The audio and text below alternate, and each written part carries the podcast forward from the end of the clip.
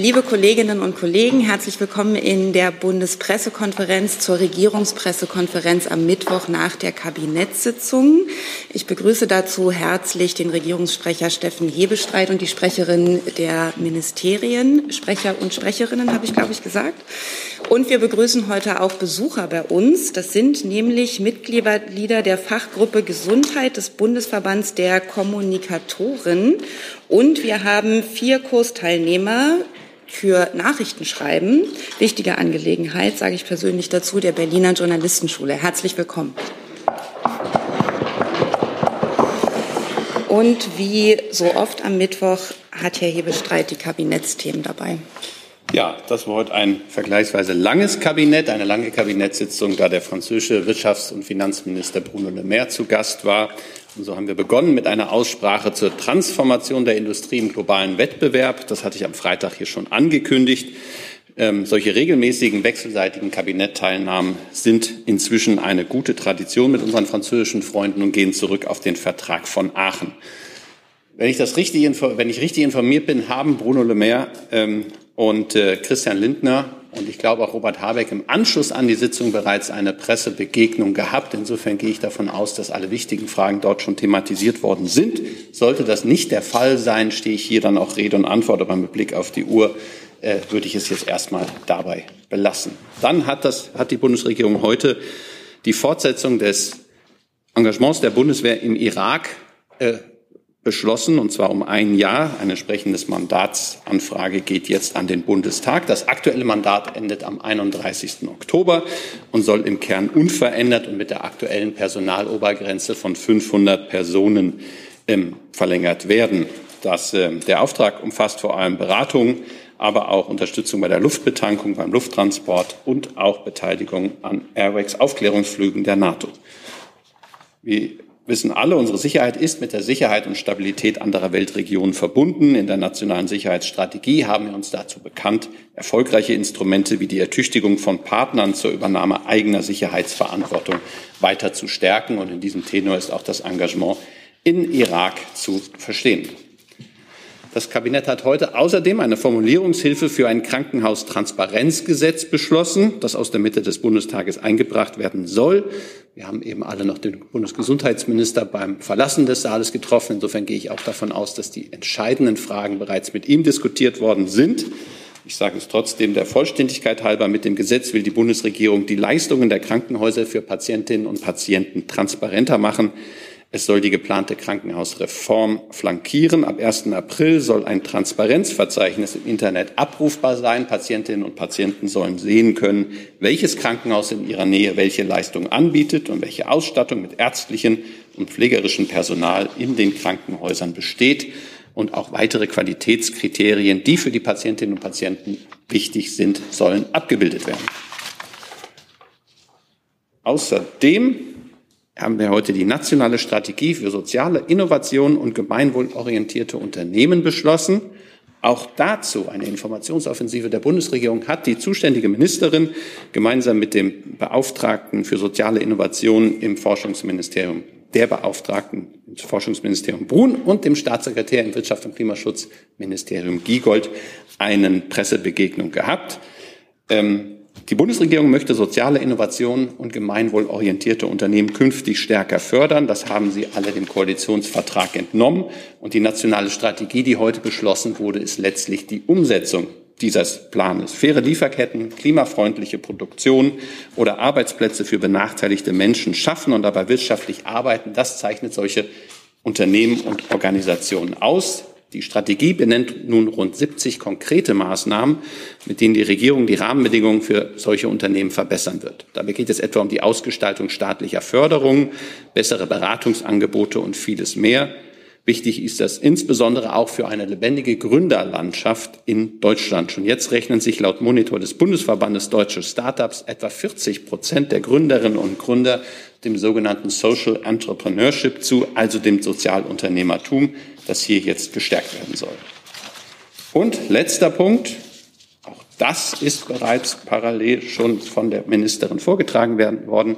Das Kabinett hat heute der Unterzeichnung des Hochseeschutzübereinkommens der Vereinten Nationen zugestimmt. Ähm, Deutschland wird am 20. September, also in der nächsten Woche, bei dem feierlichen Akt der Vereinten Nationen in New York damit zu den Erstunterzeichnern gehören. Das Übereinkommen ist der erste multilaterale Vertrag, der den Erhalt und die nachhaltige Nutzung der biologischen Vielfalt der Meere in Gebieten außerhalb nationaler Hoheitsgewalt einheitlich regelt. Das ist ein Gebiet, um etwa, das etwa 40 Prozent der Erdoberfläche äh, umfasst, also nicht gerade wenig, und ist eine gewonnene Vereinbarung, ein erfolgreicher, ein großer Erfolg nicht nur für den Schutz des Meeres, sondern auch für die internationale Zusammenarbeit. Und äh, wir sprechen von einem historischen Erfolg für den Multilateralismus. Ähm, alles Weitere hat das zuständige Haus bereits mitgeteilt. Soweit vielleicht fürs Erste der Bericht aus dem Kabinett. Danke, dann kommen wir zu Ihren Fragen dazu. Ich würde die Liste einfach noch mal in der Reihenfolge durchgehen. Gibt es Fragen zur Aussprache mit dem französischen Minister? Das sehe ich nicht. Fragen zum Auslandseinsatz der Bundeswehr im Irak? Herr Jung? Ich finde es jetzt. Ja, vielleicht, Herr Kollatz, äh, können Sie begründen, warum das jetzt noch mal ein Jahr verlängert werden muss und wie das Exit-Szenario ist? Ja, kurz gesagt, aufgrund des Bedarfs. Wir haben den Einsatz 2022 evaluiert, ähm, sowohl im Hinblick auf die Unterstützungsleistungen für ähm, unsere Alliierten als auch, auch für die Beratungsleistung, die wir ähm, im Irak ähm, erbringen. Und ähm, beide Ergebnisse waren eindeutig. Ähm, die Fortsetzung dieses Mandats ist notwendig. Und das Exit-Szenario? darüber haben wir hier ja schon häufig gesprochen. Auf Ihrer Seite gerne mit Spekulation, auf meiner Seite nicht. Ähm, Exit-Szenarien lassen sich aufgrund der Vielfalt der Faktoren nicht bestimmen. Herr Jessen? Wie viele der Soldaten sind im Irak selbst äh, beratend tätig? Ich glaube, ein Teil ist auch in Jordanien. Ja, so ist es. Ähm, ich bitte Sie, auf die Seiten des Einsatzführungskommandos zu schauen. Ähm, ich habe die Zahlen jetzt gerade nicht tagesaktuell vorliegen. Ähm, warte noch auf mein Team, vielleicht können die noch was nachliefern. Okay. Äh, Nachfrage, vor allem im Hinblick auf äh, die Ausbildung von Sicherheitskräften in Afghanistan, ist ja Skepsis über die Effizienz der Beratungstätigkeit angebracht. Wie haben Sie oder wie sicher können Sie sein, dass es diesmal funktioniert? Es geht ja immer darum, den Sicherheitssektor eines Landes zu unterstützen insgesamt. Und da ist Beratung sicherlich ein wichtiger Teil. Damit das Ganze funktioniert, muss aber ein viel größeres System funktionieren. Das geht nur in einem gesamtstaatlichen Ansatz. Ähm, wir wollen wenigstens unseren Beitrag leisten, dass es gelingen könnte. Hi, hier ist Tyler. Ich filme das Ganze. Hier ist Thilo. Ich äh, stelle dir die Fragen. Hier ist Hans. Ich achte aufs Protokoll und stelle fest, wir sind unter drei. Heimliche Info nur für euch. Gar nicht so heimlich, kann man in den Infos lesen, wie man uns unterstützen kann. Nämlich per PayPal oder Überweisung. Weiter geht's. Weitere Fragen zu diesem Thema sehe ich nicht. Dann haben wir als nächstes das Krankenhaustransparenzgesetz, was allerdings tatsächlich schon ausführlich Thema war, sehe ich keine Fragen. Ähm, die gemeinwohlorientierten Unternehmen, Herr Jung. Ich probiere es mal bei Frau Ungrad. Dürfen diese gemeinwohlorientierten Unternehmen Gewinne erzielen und wenn ja, wie viel?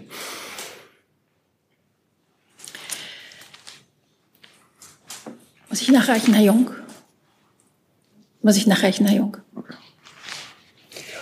Weitere Fragen? Nachfrage? Und äh, wenn Sie Gewinne erzielen dürfen, warum dürfen Sie dann Gewinne erzielen? Das wird dann wahrscheinlich auch Bestandteil der Nachreichung, vermute ich. Ähm, weitere Fragen dazu sehe ich nicht. Und das letzte Thema war das UN-Hochseeschutzabkommen. Gibt es dazu Fragen? Das sehe ich auch nicht. Dann kommen wir zu Fragen zu anderen Themen. Ich bin heute nicht dazu gekommen, die Themen zu sammeln. Ich hatte aber schon Wortmeldungen. Herr Carlo, danach Frau Dudin. Aber fangen wir erstmal bei Herrn Carlo an. Ja, äh, ich bin Rodolfo Calò von ANSA, die italienische Nachrichtenagentur. Ich äh, gehe davon aus, dass äh, die Weltbericht äh, über die äh, freiwillige Migrantenaufnahme, die gestoppt wurde, äh, kom komplett stimmt. Meine Frage ist nur, was Italien machen musste, um diese äh, freiwillige Migrantenaufnahme wieder in Gang zu setzen. Vielen Dank. Ja, wie Sie wissen, gibt es seit dem letzten Jahr einen freiwilligen europäischen Solidaritätsmechanismus, wo Deutschland auch den größten Beitrag leistet, nämlich 3500 Schutzsuchende aufnimmt aus besonders belasteten Staaten, insbesondere an der südlichen EU-Außengrenze, also besonders Italien. Ähm, bisher sind insgesamt in Deutschland 1731 Menschen über den freiwilligen Solidaritätsmechanismus aufgenommen worden, seitdem also nach Deutschland überstellt worden und aus Italien 1043 seit dem letzten Jahr. Insofern ist Deutschland dieser humanitären Verantwortung auch schon gerecht geworden. Und haben wir jetzt auch in Deutschland eine sehr angespannte Situation in vielen Kommunen, was die Aufnahme und Versorgung von Geflüchteten angeht. Und es ist so, dass Italien wie auch einige andere Mitgliedstaaten die Rücküberstellungen nach den Dublin-Verfahren ähm, im Moment oder seit einiger Zeit schon nicht annehmen. Äh, von über 12.400 Übernahmeersuchen an Italien in diesem Jahr bis Ende August sind bislang zehn Überstellungen erfolgt. Deswegen ähm, haben wir gesagt, im Moment erfolgt keine weitere Interviewmission, also dass wir Teams nach Italien schicken, um da Interviews zu führen und Übernahmen im Rahmen des freiwilligen Solidaritätsmechanismus vorzubereiten. Das ist vorübergehend ausgesetzt, weil eben auf der anderen Seite diese viele Dublin-Rücküberstellungen derzeit nicht erfolgen. Ähm, da ist es ja, sicher wichtig zu sagen, dass natürlich alle EU-Staaten im europäischen Recht auch verpflichtet sind, ihren Verpflichtungen nachkommen müssen. Ähm, Deutschland kommt denen nach und sobald sich da ein anderer Zustand ergibt, ähm, werden wir selbstverständlich auch über den Solidaritätsmechanismus äh, weitere Schutzsuchende auch aus Italien aufnehmen. Ähm, so keine konkrete Hinweis, was zu machen. Ich habe ja gesagt, der Grund, warum äh, wir jetzt über die 1043 Menschen, die wir schon über den freiwilligen Solidaritätsmechanismus aus Italien im letzten Jahr übernommen haben, im Moment darüber hinaus keine weiteren Interviews vor Ort führen, um eben Übernahmen vorzubereiten. Der Grund ist, dass keine Dublin-Rücküberstellungen nach Italien erfolgen können. Das schon seit einiger Zeit, da habe ich ja die Zahlen genannt. Und sobald sich das ändert, kann es auch mit den Interviews und damit mit Überstellungen im Rahmen des freiwilligen Solidaritätsmechanismus dann auch weitergehen. Herr Jessen dazu? Faktisch wird das ja in der einen wie in der anderen Richtung dann auf dem Lasten von Flüchtenden ausgetragen. Können Sie das verantworten? Also wie gesagt, Deutschland leistet mit Abstand den größten Beitrag im Rahmen des freiwilligen Solidaritätsmechanismus und hat sich ja auch äh, mit den Verhandlungen über das gemeinsame europäische Asylsystem sehr dafür eingesetzt, dass in einen dauerhaften Solidaritätsmechanismus, in eine dauerhafte Verteilung ähm, auch zu überführen, dass es nicht allein bei diesem freiwilligen System bleibt. Äh, insofern kann ich nur noch mal sagen, wir werden unserer humanitären Verantwortung da gerecht. Das zeigen ja auch die Zahlen. Ähm, der schon übernommenen Menschen. Und für all diejenigen, die eigentlich aufgrund der Dublin-Regeln nach Italien zurückkehren müssten, tragen wir ja hier auch weiter die Verantwortung, solange die nicht zurück übernommen werden. Inwiefern ist es ein Gerechtwerden gegenüber der Verantwortung, wenn Sie die Flüchtenden, die Sie noch aufnehmen könnten, nun aber nicht aufnehmen, weil Sie sagen, ähm, Italien nimmt auch nicht zurück, deswegen nehmen wir nicht weiter auf? Also Deutschland nimmt natürlich auch aus anderen Staaten, insbesondere Zypern, das sehr belastet ist, weiter auf über den freiwilligen Solidaritätsmechanismus. Und nochmals, das Einzige, was im Moment nicht weiter stattfindet, seit Ende August, seitdem ist die italienische Regierung auch schon darüber informiert, seit Ende August ist also nicht ganz neu, ähm, nehmen wir natürlich aus anderen Staaten weiter auf. Und nochmals, nur die Interviews sind im Moment ausgesetzt, also sagen die Vorbereitung vor Ort mit Mitarbeiterinnen und Mitarbeitern des BAMF, die dann nach Italien reisen, um die Asylverfahren sozusagen von dort vorzubereiten, Übernahmen vorzubereiten. Nur das ist im Moment ausgesetzt und kann jederzeit wieder aufgenommen werden. Weitere Fragen zu diesem Thema sehe ich nicht, weil sich vorhin gefühlt alle gleichzeitig gemeldet haben. Ich habe neue ähm, Wortmeldungen gesehen. Ich sage es einfach kurz. Von Frau Dudin, Herrn Rinke, Herrn Ratsch, Frau Küfner, Herrn Warwick und Herrn Jung. Wenn ich jemanden übersehen habe, bitte ich, sich noch mal zu melden. Frau Dudin. Meine Frage ist zum Thema Libyen, ähm, Herr Hebestreit, oder vielleicht alle anderen äh, zuständigen Ministerien auch. Ähm, gab es schon eine Anfrage auf äh, Hilfen? Ähm, laufen schon Nothilfen? Vielleicht können Sie das mal beschreiben.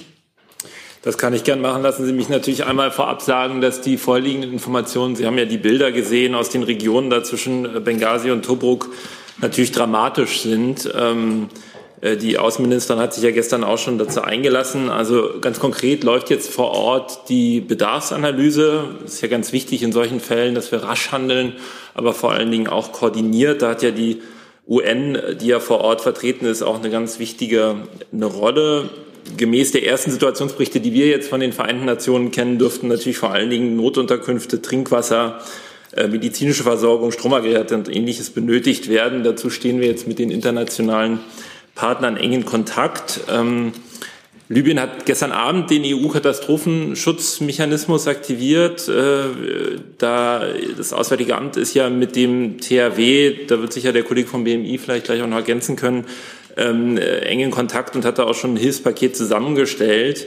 Ähm, und Libyen hat diese angebotenen Güter auch akzeptiert. Wir sind jetzt also in den konkreten Planungen und Transportplanungen, wie man die jetzt so schnell wie möglich äh, vor Ort bekommt. Ansonsten prüft auch das Deutsche Rote Kreuz äh, nach unserer Kenntnis eine Unterstützungsmöglichkeit, Zusammenarbeit mit dem Roten Halbmond. Der Nothilfefonds der Vereinten Nationen, äh, CERF heißt der, dessen größter Einzahler ja Deutschland ist, hat soeben auch angekündigt, 10 Millionen US-Dollar jetzt schnell zur Verfügung zu stellen. Da ist ähm, im Grunde jeder vierte Dollar, den dieser Fonds ausschüttet, kommt, kommt aus Deutschland. Und ähm, so koordinieren wir jetzt mit unseren Partnern ähm, das, ähm, das, was wir machen und schauen da ganz genau hin, was hilft und wie wir schnell helfen können. Hm. Dazu noch eine Nachfrage. Wie ist denn Hilfe überhaupt möglich momentan? Weil das Land ist ja auch allein schon aufgrund der vielen Milizen ähm, schwierig zu bereisen. Hm. Also wir haben jetzt äh, im Moment noch keine Hinweise, dass die politische Teilung Libyens im Moment in irgendeiner Form die Hilfe beeinträchtigt. Ja, also die international anerkannte Regierung da in Tripolis hat ja sehr schnell Gelder freigegeben äh, und Hilfe auch in die betroffenen Gebiete äh, entsandt. Ähm, aber das werden wir natürlich sehr genau beobachten. Herr Karl kann noch ergänzen. Ja, nur ganz kurz. Herr Wagner hat ja schon was gesagt zu den konkreten Hilfen des THW, die, das, die angeboten wurden und jetzt auch angenommen worden sind. Das ist ein Hilfspaket im Wert von 500.000 Euro vom AA finanziert aus Decken, Schlafsäcken, Isomatten, Zelten, Wasserfiltern und Stromerzeugern. Und diese Hilfsgüter wurden jetzt zusammengestellt und sollen jetzt per Luftfracht auf schnellstem Weg dorthin gebracht werden. Vielleicht kann ich dann meinen Baustein auch noch haben. Dann noch schnell das Verteidigung. Genau, und die Bundeswehr ist ähm, auch im Spiel. Wir ähm, tauschen uns gerade eng mit dem THW aus, wie wir gegebenenfalls äh, den Transport unterstützen können, ähm, falls Lufttransportkapazität im zivilen Bereich da nicht ausreichen sollte. Ist das eine direkte Nachfrage dazu? Dann eine ganz kurze. Wo, wir, wo werden die Flieger landen? Das wissen wir noch nicht. Herr Rinke dazu? Ich glaube, das Moment. BMZ wollte noch was sagen. Ja, dann Genau, ich würde noch äh, ergänzen, also auch unsere Anteilnahme an Verletzten und den Hinterbliebenen von Vermissten und Toten. Ähm, wir schauen auch, dass wir jetzt unmittelbar den, den Menschen vor Ort helfen, ähm, vor allem, dass sie das Nötigste bekommen und ein Dach über den Kopf bekommen. Äh, dafür haben wir zusätzlich ähm, zur bestehenden Unterstützung für den Wiederaufbau Libyens jetzt kurzfristig ähm, vier Millionen Euro bereitgestellt. Ähm, und da wir bereits seit 2015 im Wiederaufbau Libyens engagiert sind, können wir jetzt auch schnell vor Ort Hilfe mobilisieren über die Strukturen, die wir dort bereits ähm, geschaffen haben. So sind zum Beispiel jetzt erste Ärztinnen und Helferinnen aus Gesundheitszentren, die wir ähm, mit wieder aufgebaut haben, schon auf dem Weg in die Überschwemmung, Überschwemmungsgebiete. Und äh, in Kürze werden auch Sozialarbeiterinnen folgen, um sich dann speziell um Kinder und Jugendliche zu kümmern. Ähm, außerdem können wir kurzfristig Notunterkünfte ausstatten und dringend benötigtes Material äh, aus anderen Landesteilen dorthin liefern, wie Decken, Kleidung, Kindernahrung und Medikamente. Dann ja. Herr Rinke mit der nächsten Ja, ich hätte ganz gerne wahrscheinlich ans Auswärtige Amt die Frage gestellt. Es gibt Warnungen, dass der EU-Katastrophenschutzmechanismus äh, jetzt finanziell überfordert ist mit diesen Vielzahl von Krisen, die wir im Moment haben. Gibt es Überlegungen in der Bundesregierung, eine Aufstockung dieses Mechanismus zu unterstützen? Ich habe dazu jetzt äh, zum jetzigen Zeitpunkt nichts anzukündigen, aber wir schauen uns natürlich genau an, wie wir da aufgestellt sind. Äh, und das tun wir in Zusammenarbeit mit unseren europäischen Partnern und auch innerhalb der Bundesregierung. Wenn ich noch eine Frage nachschieben darf, äh, wenn wir über Hilfe reden, äh, das äh, darf ich nach Marokko auch gleich fragen. Ähm, vielleicht können Sie uns da auch einen Stand geben. Hat sich das weiterentwickelt? Ist die marokkanische Regierung jetzt willens oder in der Lage, Hilfe auch aus anderen Ländern anzunehmen, unter anderem von Deutschland? Also die Lage im betroffenen Gebiet im Marokko ist ja weiterhin schwierig. Ähm, äh, und wir beobachten, dass es tatsächlich so, dass es nach wie vor kein Hilfeersuchen von Seiten der marokkanischen Behörden an uns gibt. Aber wir stehen mit diesen natürlich eng im Austausch und halten uns bereit, ähm, äh, zu helfen, sollte das angefordert werden. Das Technische Hilfswerk hat ja bereits zwei Experten im Bereich des Katastrophenmanagements an unsere Botschaft in Rabat entsandt. Herr Jessen? Äh, ja, ähm, Herr Schöneck, um wie viele Ärztinnen, Ärzte und äh, nachfolgend Sozialarbeiterinnen und Sozialarbeiter handelt es sich, die, wenn ich Sie recht verstehe, jetzt im Grunde schon äh, im Land sind und dann in die Katastrophengebiete äh, rüberwechseln können? Genau, das sind ähm, Mitarbeitende aus Zentren, die bereits im Land bestehen und wieder aufgebaut worden sind und jetzt in die betroffenen Überschwemmungsgebiete ähm, reisen. Die genaue Zahl habe ich hier nicht vorliegen, kann ich bei Interesse gerne nachliefern. Ich bitte Traum. Herr Jung? Ja, hätte mich jetzt auch interessiert, wie viele EntwicklungshelferInnen vor Ort sind. Herr Wagner, wissen Sie, wie viele Deutsche vor Ort sind? Außerdem dort dem Botschaftspersonal? Sie meinen in Libyen? Ja. Also äh, wir haben bisher keine Information, dass deutsche Staatsangehörige betroffen sind. Und wie viele deutsche Staatsangehörige sind im Land an sich? Ich, ich muss nicht nachreichen, wenn mich dazu was nachreichen kann. Ja. Weitere Fragen zu diesem Thema sehe ich nicht. Dann, Herr Rinke, war das Ihr Thema oder haben Sie noch ein anderes? Dann. Und zwar eine Frage an Herrn Hebestreit. Es geht um den geplanten Einstieg oder die Einstiegsofferte der Großreederei MSC im Hamburger Hafen. Das ist ja nun auch, äh, wir hatten ja die Debatten über Costco, ähm, strategisches äh, Feld äh, dieser Hafen. Deswegen hätte ich ganz gerne gewusst, ob der Bundeskanzler denn den Einstieg von MSC bei HHLA unterstützt oder nicht. Bei der HALA, wie der Hamburger Bitte? Der Hamburger sagt Hala und bindet die ersten so. beiden Hs, dann ist es nicht ganz so kompliziert. Ähm, nein, der Bundeskanzler hat das zur Kenntnis genommen und äh, die MSC ist eine äh, italienische Reederei, ich glaube die größte Reederei der Welt. Und insoweit ähm, gibt es da nichts weiter von unserer Seite im Augenblick beizutragen. Heute Morgen wurde das, glaube ich, verkündet und so haben wir es zur Kenntnis genommen. Könnte man sagen, wenn Sie auf Italien hinweisen, also einen EU-Partner, dass man das durchaus mit Wohlwollen sieht? Das würde jetzt eine Überinterpretation meiner Worte bedeuten, Herr Rinke. Weitere Fragen zu diesem Thema sehe ich nicht. Dann Herr Ratsch mit einem neuen. Ja, ich hätte eine Frage. Es geht wahrscheinlich ans Familienministerium. Oder nicht nur dann wahrscheinlich. Warten wir da, dann warten wir da bitte ja. gerne kurz den Sitzplatzwechsel ab.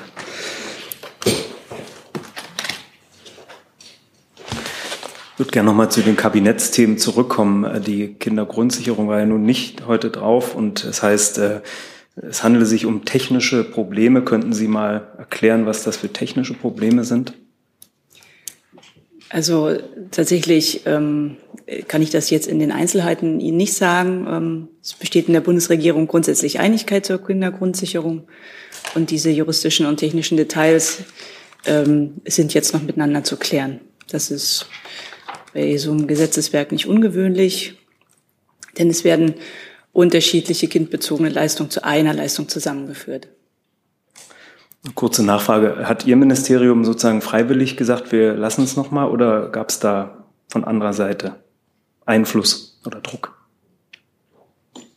Das, dazu kann ich nichts sagen. Die Abstimmungen innerhalb der Bundesregierung erfolgen immer einheitlich. In dem Fall gibt es eine technische Frage. Sie haben gesagt Problem, das würde ich jetzt nicht sagen, aber eine technische Frage zu klären über die finanziellen Auswirkungen in Einzelfällen. Die gilt es jetzt, die wird jetzt fieberhaft unter Hochdruck geklärt.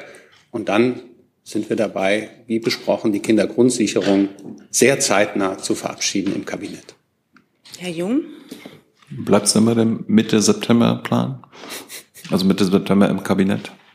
Also Wäre ja nächste Woche dann. Ne? Es war geplant, den Gesetzentwurf im September im Kabinett zu verabschieden. Mitte September hat die Ministerin gesagt. Die Ministerin hat, glaube ich, gesagt, sie nimmt Mitte September fast sie in den Blick. Und ich kann aber schon Dienstleistung sagen, in der nächsten Woche gibt es zumindest keine ähm, Kabinettssitzung in Präsenz, da der Bundeskanzler und andere im Ausland waren. Weitere Fragen zu diesem Thema sehe ich nicht. Dann Frau Küfner mit einem neuen. Ja, ich würde gern ähm, nochmal den Wall Street Journal Berichten nachfragen, ob Vadim Krasikov ähm, hier als Tiergartenmörder bekannt äh, Gegenstand von Gesprächen mit den USA war oder ist und ob es gar eine äh, Anfrage der USA gibt, dass er eventuell ähm, Teil eines möglichen Gefangenenaustausches ähm, bezüglich US-Staatsbürgern in Russland, Ian Gershowitz ganz konkret sein könnte.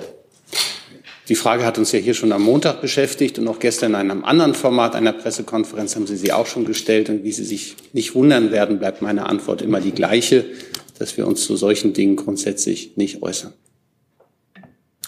Dann hätte ich gerne eine Nachfrage. Ähm, ist es, was wäre denn der Prozess, äh, jemanden, der rechtskräftig hier verurteilt ist, überhaupt auszuliefern? Inwieweit das möglich ist und was es dafür bräuchte? Auch da würde ich auf meine Antwort von Montag verweisen, dass wenn ich eine solche Frage im Sachzusammenhang der vorgehenden Frage beantworte, beantworte ich ja in irgendeiner Form diese Frage und das möchte ich und kann ich auch zu diesem Zeitpunkt nicht. Und dann fällt es mir auch gar nicht leicht, das noch zu sagen. Ich wüsste es faktisch auch gar nicht, wie man das machen würde. Ich würde auch gerne die Fachministerien fragen. Also welche wären das in dem Fall? Ich glaube, das hatten wir am Montag auch, Justiz. Ministerium? Ja, ich habe dem nichts hinzuzufügen und kann hier an der, dieser Stelle auch keine konkreteren Äußerungen dazu tätigen. Weitere Fragen zu diesem Thema sehe ich nicht. Dann hat Herr Warwick das nächste Thema. Warwick, Nachdenkseiten. Freue mich, dass ich dank einem funktionierenden Rechtsstaat wieder hier bei Ihnen sein darf Herr Hebestreit Fabio De Masi, Finanzexperte und in seiner Rolle als Mitglied des Bundestages auch maßgeblich daran beteiligt, den Cum-Ex-Skandal oder die Aufbereitung des Ganzen voranzutreiben, hat Ende August eine Strafanzeige wegen uneidlicher Falschaussage des Bundeskanzlers vor dem Untersuchungsausschuss gestellt und auf acht Seiten legt auch relativ minutiös nach, wieso der Bundeskanzler, beziehungsweise damals in einer, noch in einer anderen Funktion, vor diesem Untersuchungsausschuss gelogen haben soll. Recherchen von Stern und Spiegel stützen eigentlich diese Darstellung. Deswegen würde ich fragen, könnten Sie hier mal für reinen Tisch sorgen und sagen, hat der Bundeskanzler, hat Olaf Scholz vor diesem Untersuchungsausschuss gelogen, ja oder nein? Herr Warwick, ich äh, freue mich auch, Sie hier wieder zu sehen. Und ansonsten kann ich dazu nur sagen, es ist jedem unbenommen, ähm, dazu sich zu äußern oder auch Strafanzeigen zu stellen. Das obliegt den jeweiligen Behörden, das zu beurteilen. Das werde ich von dieser Stelle nicht tun. Nachfrage? Ja, aber eine Verständnisfrage hätte ich dann noch. Der Bundeskanzler hat ja vor diesem Untersuchungsausschuss einerseits gesagt, dass er keinerlei persönliche, direkte Erinnerung an dieses Treffen mit dem Finanzkriminellen Christian Olearius hat. Ebenfalls hat er eingeräumt, dass es aber zu diesem Zeitpunkt gar keine Kalendereintrage mehr gab oder er zumindest keinen Zugriff mehr drauf hatte. Wie konnte denn der Bundeskanzler diesen Termin bestätigen vor dem Untersuchungsausschuss, wenn er weder eine konkrete Erinnerung hatte, noch den Kalendereintrag dazu zur Verfügung. Wenn Sie uns das vielleicht noch kurz erläutern könnten. Das würde ich Ihnen nicht erläutern, tue ich auch nicht. Das ist Teil dieser, dieser Angelegenheit. Plus, dass es sich um Sachzusammenhänge handelt, die in der Phase des Bundesfinanzministers liegen. Ich sitze hier als Regierungssprecher und spreche für die aktuelle Bundesregierung. Aber Sie haben ja schon gesagt, es gibt dazu eine ein Verfahren, ein, ein Straf, äh, eine Strafanzeige und da muss man sehen, was sich daraus entwickelt. Weitere Fragen zu diesem Thema sehe ich nicht. Dann Herr Jung mit einem neuen Thema. Das geht an Herrn Wagner. Ähm, heute vor 30 Jahren haben äh, Herr Rabin, Herr Arafat und US-Präsident Clinton äh, das sogenannte Oslo-Abkommen unterzeichnet. Gibt es eine Bilanz seitens der Bundesregierung zum Nahostfriedensprozess der letzten 30 Jahre? Das ist fast schon eine tief philosophische Frage. Ähm, also Sie wissen ja, und das habe ich hier ja an dieser Stelle auch auf Fragen von Ihnen öfter schon gesagt, dass wir die äh, Entwicklung in Israel und in den palästinensischen Gebieten mit Sorge äh, beobachten und dass äh, die Zunahme von Gewalt im Nahen Osten ja auch an dieser Stelle hier leider viel zu oft zuletzt Thema war. Ähm, der Grundgedanke von Oslo, und Sie sprechen ja das, das Abkommen an, ist auch 30 Jahre später aktueller denn je.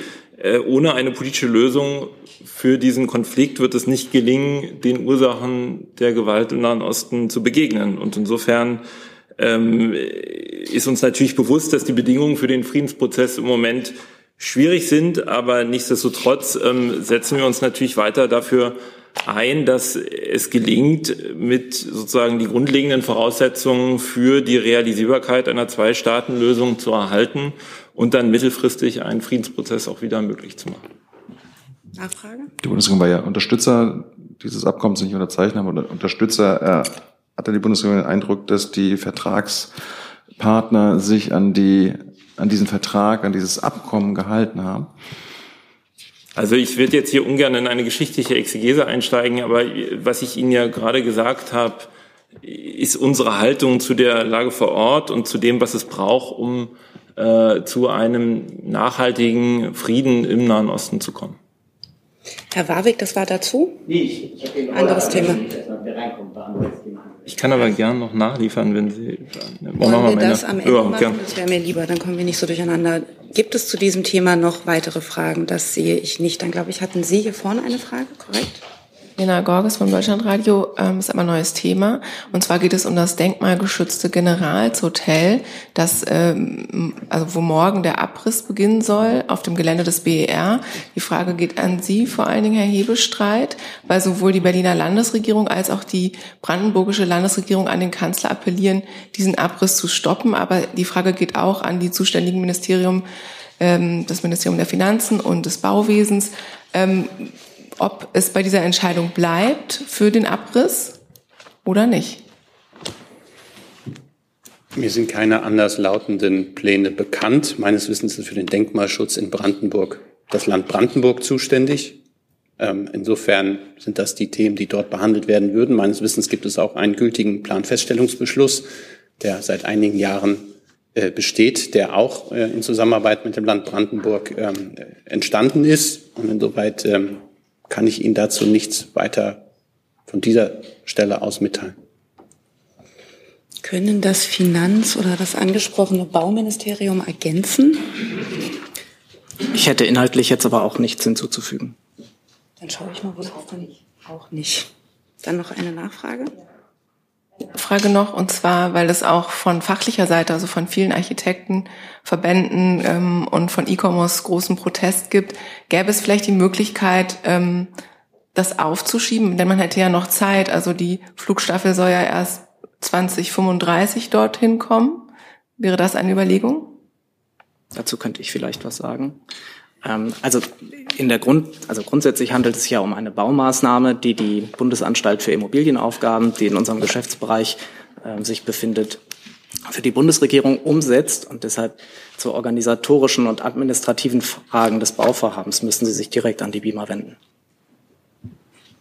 Gibt es dazu weitere Fragen? Das sehe ich nicht. Dann Herr Ring, nee, Moment, erst der Kollege hier vorn. Ja, Dominik Guggemus, Neue Berliner Redaktionsgesellschaft. Meine Frage geht ans Landwirtschaftsministerium.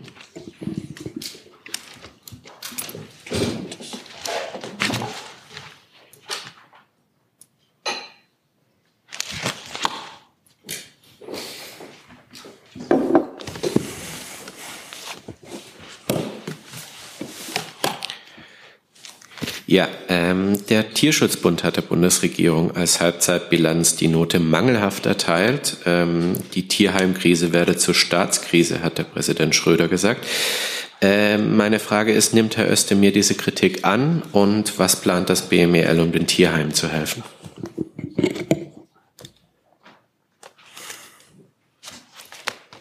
Ja, die Tierheime haben sich ja schon vor geraumer Zeit ähm, öffentlich ähm, geäußert dazu, dass äh, die Situation bei ihnen äh, teilweise sehr schlecht ist. Ähm, klar ist, dass die Arbeit der Tierheime unverzichtbar ist und auch ausreichender Finanzmittel bedarf.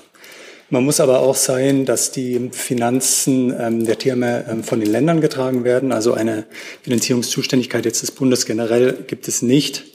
Ähm, für den Unterhalt und den äh, Betrieb von Tierheimen sind die Städte und Kommunen zuständig hier. Ähm, als äh, Bundeslandwirtschaftsministerium ähm, ist es uns natürlich wichtig, dass wir hier auch trotzdem natürlich ein Auge drauf haben. Ähm, wir haben ja im Koalitionsvertrag auch angedacht, die Tierheime zu unterstützen durch ähm, die Einrichtung einer Verbrauchsstiftung. Ähm, die Einsetzung einer solchen Stiftung wird jetzt gegenwärtig noch geprüft, aber das ist der nächste Schritt, der hier anstehen würde. Äh, ja, Nachfrage. Ein Aspekt, den man ähm, von den Tierheimen immer wieder hört, ist, dass es ja eine, dass eine Positivliste ihnen helfen würde, also von Tieren, die man besitzen darf, damit weniger Tiere in die Tierheime kommen. Mhm. Ähm, kommt das für das BML jetzt gerade im Zug äh, des anstehenden Tierschutzgesetzes in Frage? Auch das wird gerade geprüft. Weitere Fragen zu diesem Thema sehe ich nicht. Dann Herr Rinke mit einem neuen Thema. Eine Frage an das Wirtschaftsministerium. Nach den Bundesbankzahlen und auch das IW hat sich dazu geäußert, sind die Investitionen in Deutschland im ersten Halbjahr sehr deutlich eingebrochen. Äh, ich hätte ganz gerne gewusst, wie das passt zu den optimistischen Ankündigungen äh, und der Liste des Wirtschaftsministers, dass man vor Investitionen mit 80 Milliarden steht. Also ist das jetzt nur eine vorübergehende Delle Ihrer Meinung nach oder haben wir unterhalb dieser großen Investitionen ein Problem mit ausländischen Direktinvestitionen in Deutschland? Ja, zunächst ist es erstmal gut, dass wir diese Großinvestitionen haben und auch nicht äh, weniger an der Zahl. Die helfen uns natürlich auch äh, durch die Krise und ist auch ein Signal, dass eben in Deutschland investiert wird. Äh, derzeit ähm, äh, erarbeiten wir am BMWK ähm, eine ungefähre Zahl über ähm, Investitionen im, eher im unter diesen 100 Bereich. Ähm, also unter den angesprochenen Investitionen, die Sie jetzt genannt haben, ist naturgemäß etwas schwieriger zusammenzutragen. Aber ähm, hier ähm, haben wir schon auch erste Rückmeldungen erhalten. Ich kann Ihnen das in der Gesamtheit noch nicht sagen, weil das gerade noch im Entstehungsprozess ist.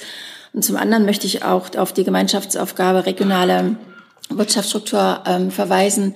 Da haben wir jetzt auch ähm, eine neue Zielsystematik ähm, beschlossen. Ähm, es geht zum einen, die Standortnachteile auszugleichen. Es geht um Arbeitsplatzsicherung, aber auch um eine klimaneutrale und nachhaltige Wirtschaft äh, zu beschleunigen und zu fördern.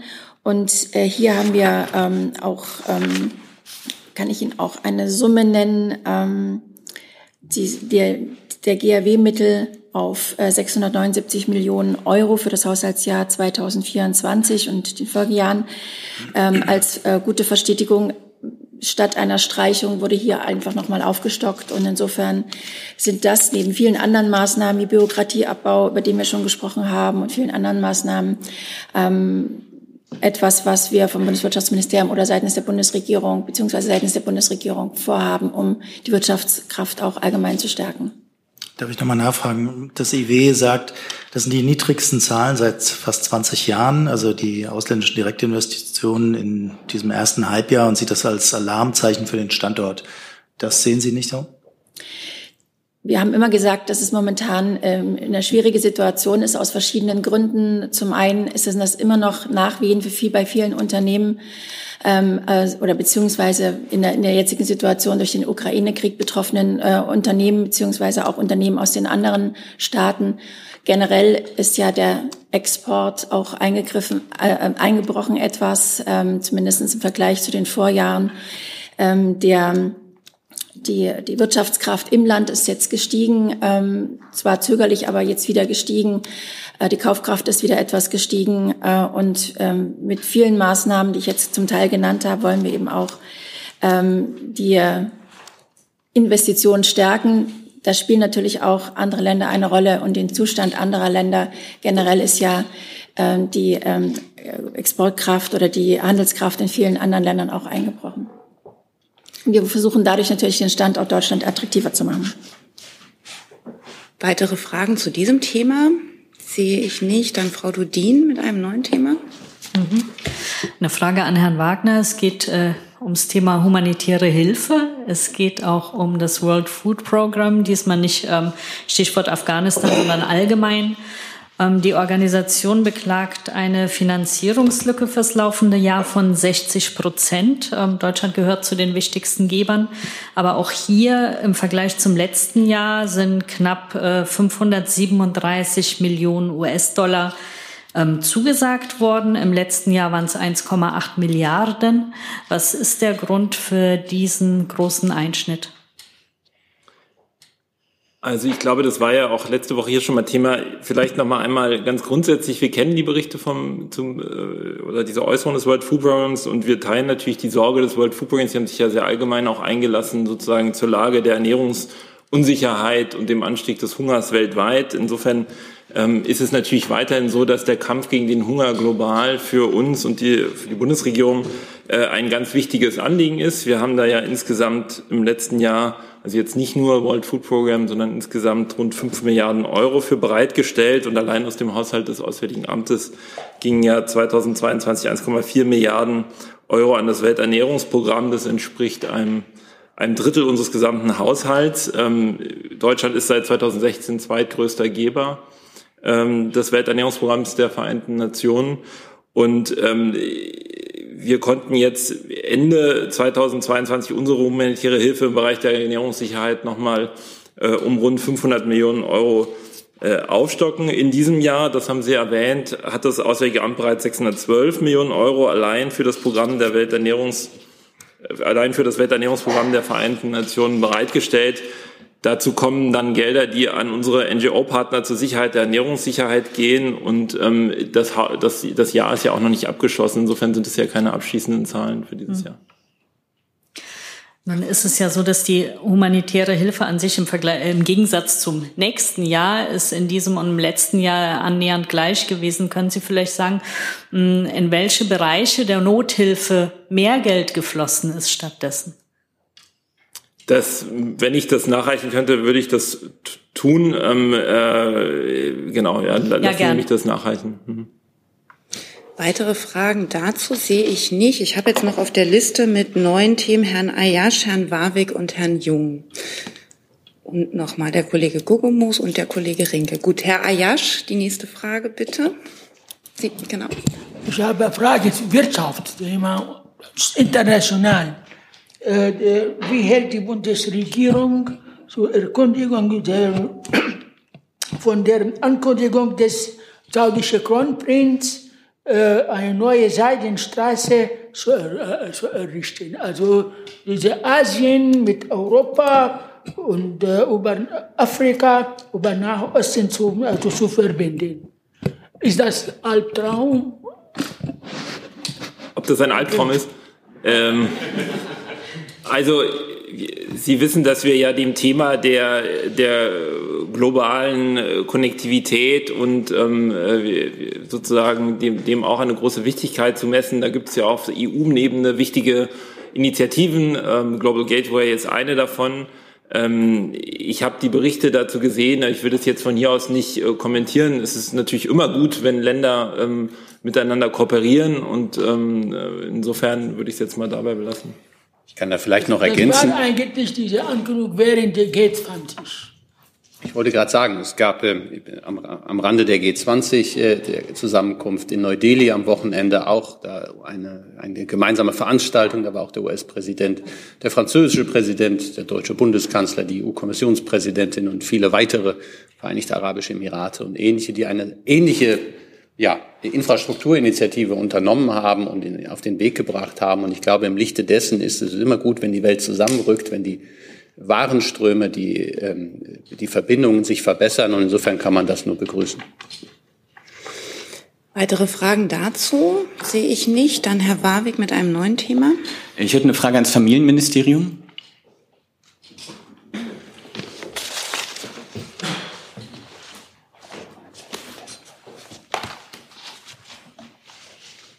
Ähm, derzeit wird in Wiesbaden eine groß angelegte Plakatkampagne gefahren gegen das Online-Medium Nachdenkseiten. Die hessische Landeshauptstadt ist voll plakatiert mit Plakaten, heißt dann Putin-Propaganda in Deutschland und Verweis auf Nachdenkseiten und als angebliches Querfrontmedium.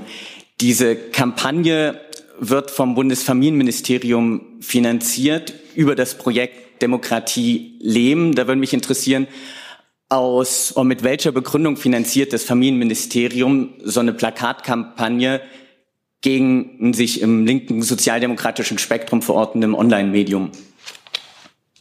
Also Demokratie leben ist ja kein Projekt, sondern ein Programm des Ministeriums und ähm, äh, ich, also ich bitte um Verständnis, dass ich sozusagen für eine einzelne Förderung oder den Inhalt eines einzelnen Förderungsbescheids äh, hier nicht äh, jetzt ad hoc Auskunft geben kann.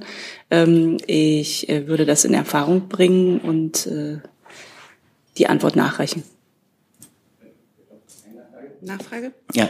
Äh, wie bewertet denn der Bundes Kanzler, dass ein grün geführtes Ministerium mit hohen Steuergeldzahlungen eine Kampagne finanziert gegen Medium, dessen Herausgeber ein altgedienter Sozialdemokrat ist, der auch für Willy Brandt den Wahlkampf geleitet hat. Ich glaube, Parteizugehörigkeiten spielen bei sowas gar keine Rolle. Aber die Kollegin aus dem BMFSFJ hat ja schon gesagt, dass sie nicht selbst auskunftsfähig ist, was den Hintergrund dessen betrifft. Ich höre das hier zum ersten Mal, kann Ihnen da auch keine erhellenden Hinweise geben. Ob die Selbstbeschreibung Ihres Mediums mit meiner übereinstimmen würde, bin ich zweifelhaft, aber das ist auch nicht an mir, das zu beurteilen. Gibt es weitere Fragen zu diesem Thema? Dann vielleicht von mir nur die Einschätzung, dass es auch Neues für die Bundespressekonferenz, wenn man ziemlich in eigener Sache unterwegs ist. Eigentlich sind die Gepflogenheiten hier andere. Aber wir wechseln das Thema und sind dann wieder bei Herrn Jung. Herr Wagner, ähm, die Ministerin war ja in Kiew vor zwei Tagen, ähm, hat viele Themen angesprochen. Ein Thema, was ich jetzt nicht von Ihrer Seite mitbekommen hatte, war Nord Stream 2. Hat sich die Ministerin mit ihrem Kollegen beziehungsweise mit den äh, mit der Regierung äh, ausgetauscht zu dem Thema? Hat sie um Unterstützung bei den Ermittlungen gebeten? Also Sie haben das Stichwort Sie haben das Stichwort Ermittlungen genannt. Ähm, es laufen ja zu Nord Stream 2 beim Generalbundesanwalt Ermittlungen.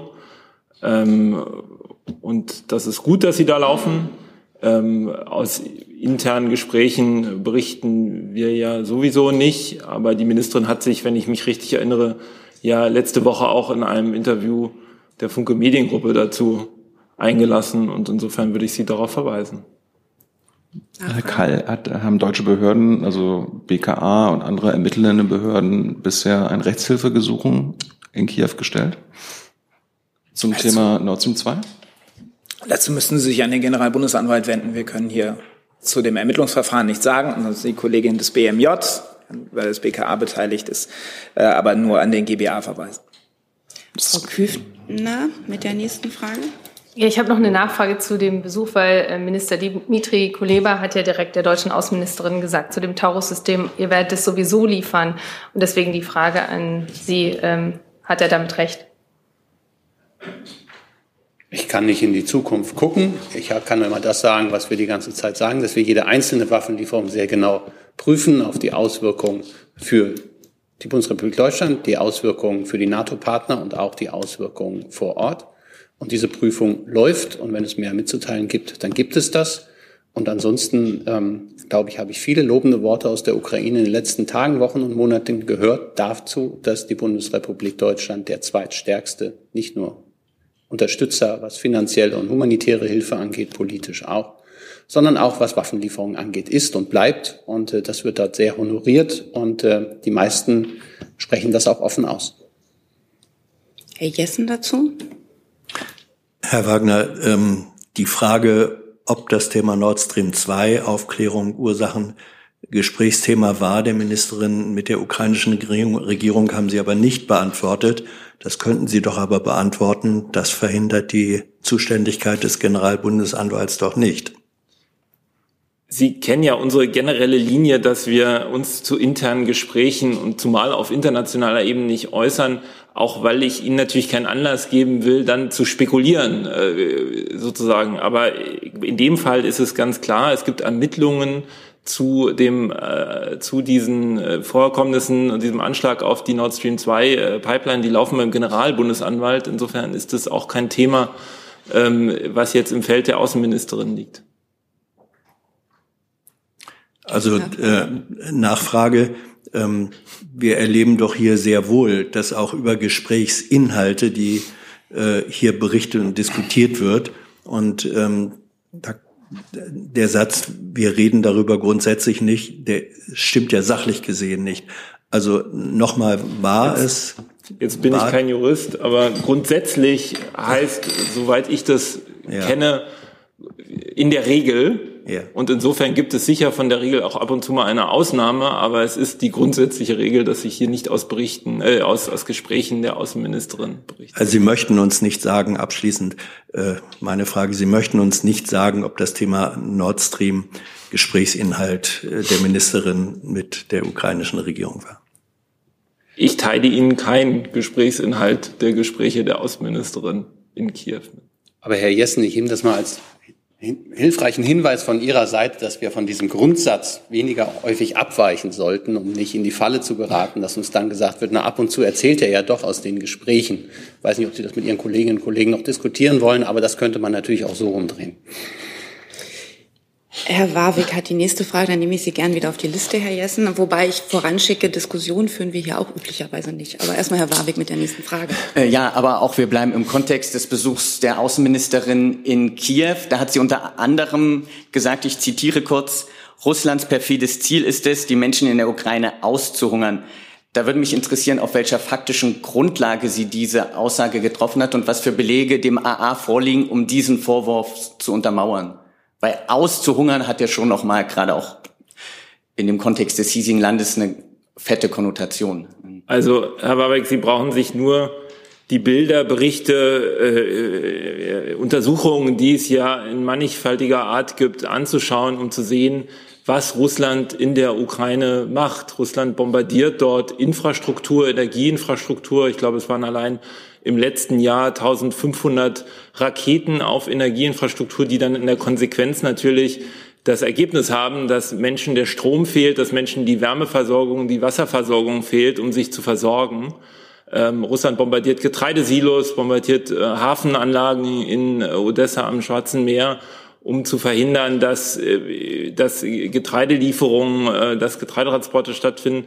Also es gibt genug, ähm, es gibt genug, äh, äh, genug ähm, sozusagen Belege dafür, dass äh, äh, Russland in der Ukraine einen brutalen Angriffskrieg führt, der auch ein Ziel hat, im Winter die äh, Bevölkerung zu, zu zermürben, sie, sie müde zu machen und ähm, sie von jeglicher Versorgung abzuschneiden. Ja, aber wir sprechen jetzt hier von der Außenministerin, sie hat ja von Aushungern ges gesprochen. Alles, was Sie angeführt haben, inklusive die Weizenbestände sind ja für den Export gedacht, aber sozusagen welche Belege gibt es dafür, dass Russland, wie von der Außenministerin angeführt, das erklärte Ziel hat, die Bevölkerung auszuhungern? Also Herr Warwick, Teil des Besuchs der Außenministerin vor Ort war auch ein Gespräch mit Menschen, die im, im Osten der Ukraine unter der russischen Besatzung extreme Dinge erlebt haben und ähm, äh, in ihrer Eindrücklichkeit äh, kaum äh, sozusagen äh, kaum stärker sein könnten in den Verbrechen, die ihnen da angetan werden.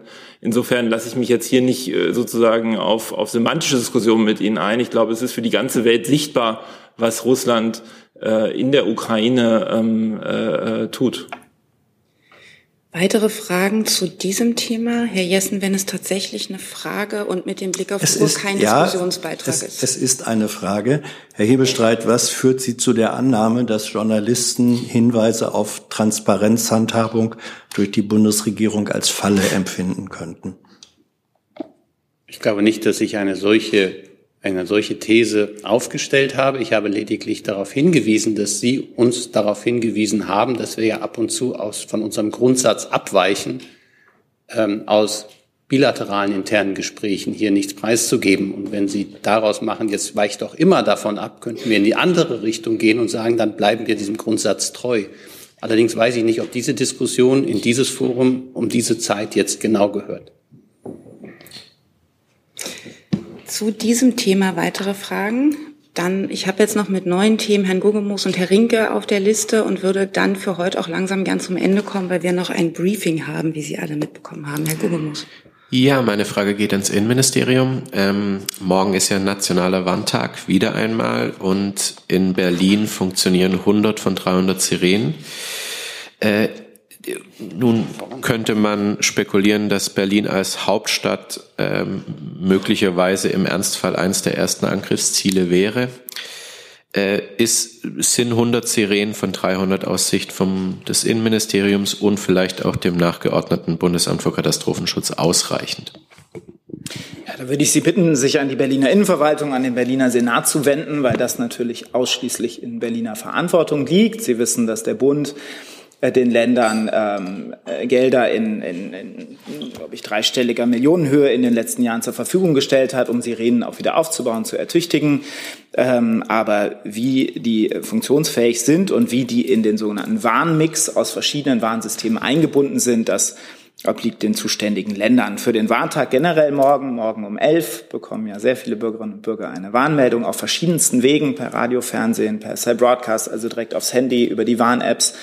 Und äh, das System ist so angelegt, dass eben über diese verschiedenen Wege plus die Sirenen möglichst viele Bürgerinnen und Bürger erreicht werden. Beim letzten Mal, beim letzten Warntag sind etwa 90 Prozent der Bevölkerung, so die anschließenden Untersuchungen, erreicht worden. Und das wollen wir auch morgen erreichen. Weiter. Im Übrigen ist die Teilnahme, Entschuldigung, der Länder und Kommunen auch freiwillig am bundesweiten Warntag.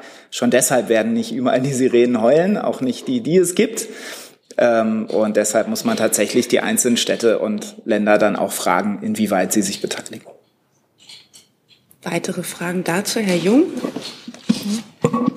Ist dem Ministerium bekannt, ob die Sirenenanzahl in den letzten Jahren gesunken ist oder gestiegen ist? Äh, also wissen, wissen Sie, ob es jetzt im Vergleich zu vor fünf Jahren oder zehn Jahren mehr Sirenen in Deutschland gibt als äh, früher? Also der Bund hat ja den Ländern ganz erhebliche Mittel zur Verfügung gestellt, um Sirenen wieder aufzubauen. Insofern gehe ich davon aus, dass es mehr gibt, aber Zahlen müssten wir Ihnen nachreichen. Beim Cell Broadcast hatten Sie ja selbst äh, gesagt, dass da die Abdeckungsrate bei 53 Prozent liegt. Was ist denn die Zielabdeckungsrate? Also so lag sie im letzten Jahr. Ja. 53 Prozent. Äh, so die anschließenden Untersuchungen da haben etwa 800.000 Leute im Anschluss an einer Online-Befragung des BBK teilgenommen. Daraus ergeben sich diese Werte. Ähm, wir hoffen natürlich, dass wir das morgen ähm, übertreffen, dass mehr auch per Cell Broadcast erreicht werden. Das hat im Wesentlichen technische Gründe. Nicht alle Smartphones sind so gerade ältere Smartphones, dass sie Cell Broadcast empfangen. Ähm, da sind vor allem die Netzbetreiber dran ähm, und die, die Handyanbieter dran, das, ähm, das auch zu ändern mit der Zeit. Das heißt, das ist nicht allein in der Hand des BBK oder des Bundes, aber mit der Zeit sollen da natürlich immer mehr Leute erreicht werden. Weitere Fragen zu diesem Thema sehe ich nicht. Hey Leute, diese Folge wird diesmal präsentiert von unserem Partner, äh, äh, Partnern, der Junge Naiv Crowd. Tausende Menschen, die uns jeden Monat mit Geldgeschenken beglücken. Danke dafür und jetzt geht's weiter. Dann Herr Rinke mit dem letzten Thema für heute. Ja, das ist eine Frage, die sich ans Umwelt- und Wirtschaftsministerium richtet.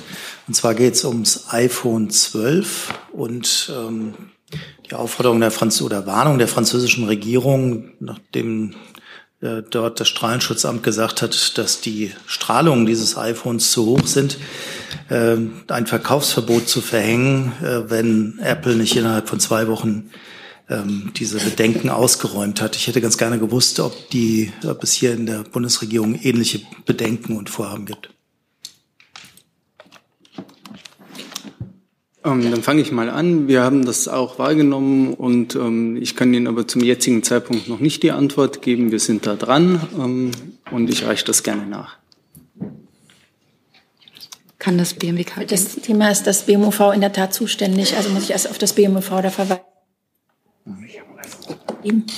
So. Dann sehe ich auch keine Fragen dazu. Bevor jetzt aber alle aufspringen, es gibt noch Nachlieferungen vom Auswärtigen Amt, vom Verteidigungsministerium und vom Ministerium für Wirtschaft und Klimaschutz. Wahrscheinlich nicht alle zum gleichen Thema. Ich würde sagen, wir beginnen mal beim Auswärtigen Amt. Nein, bei mir zum Thema Libyen. Herr Jung hatte gefragt, wie viele Deutsche sich, also es gibt ja eine Ausreiseaufforderung ähm, und eine Reisewarnung natürlich schon länger äh, zu Libyen. Sie kennen unser System Elefant, mit denen sich Deutsche im Ausland registrieren können. Da ist eine sehr niedrige zweistellige Zahl für Libyen registriert, ähm, aber das wissen Sie auch, weil wir es schon öfter hier erklärt haben. Sozusagen, das System kennt keinen Automatismus, wenn jemand ausgereist ist oder aus ähm, oder schon länger nicht mehr vor Ort ist. Insofern ähm, gehen wir dem jetzt nach, wie viele da noch sind. Ist das im Verteidigungsministerium auch zu Libyen oder anderes Thema? Das ist eine Nachlieferung für Herrn Jessen, die tagesaktuellen Zahlen aus äh, Irak und Jordanien. Wir haben 274 Soldatinnen und Soldaten im Einsatz, davon 138 in Jordanien. Und bei der NATO-Mission Irak, die sich ja im Kern mit Beratung äh, befasst, haben wir 33 Soldatinnen und Soldaten im Anteil und das Ministerium für Wirtschaft und Klimaschutz. Ich habe wieder eine Nachlieferung für Herrn Jung. Ähm, die gemeinwohlorientierten Unternehmen, ich habe noch mal eine Definition nachgeschaut, die dürfen äh, in der Tat Gewinne erzielen, müssen aber die Hälfte der Gewinne für gemeinnützige Zwecke zur Verfügung stellen. Ähm, das Ganze finden Sie auch, wenn Sie noch mehr Informationen haben, auf, äh, in, der, in unserer Strategie zum Thema Verzeihung, die Sie auf unserer Seite einsehen können. Das provoziert noch eine Nachfrage, bitte. Ich wollte aber wissen, äh, wie viel Gewinn Sie erzielen dürfen, dass Sie äh, den Gewinn aufteilen müssen. Das ist ja der Grundsatz dieser Gemeinwohlregelung. Und warum überhaupt? Nach meinen Erkenntnissen können Sie Gewinn ähm, erwirtschaften. Ja, dann, dann agieren die ja wie jede anderes Aktienunternehmen und so weiter, nee, äh, wo der Unterschied einfach nur noch ist, dass der Gewinn dann zur Hälfte gespendet wird. Die genaue Definition können Sie gerne auf unserer Seite aussehen, aber, äh, einsehen, aber das ist ja genau der Unterschied. Dann sind wir für heute am Ende dieser Veranstaltung. Vielen Dank.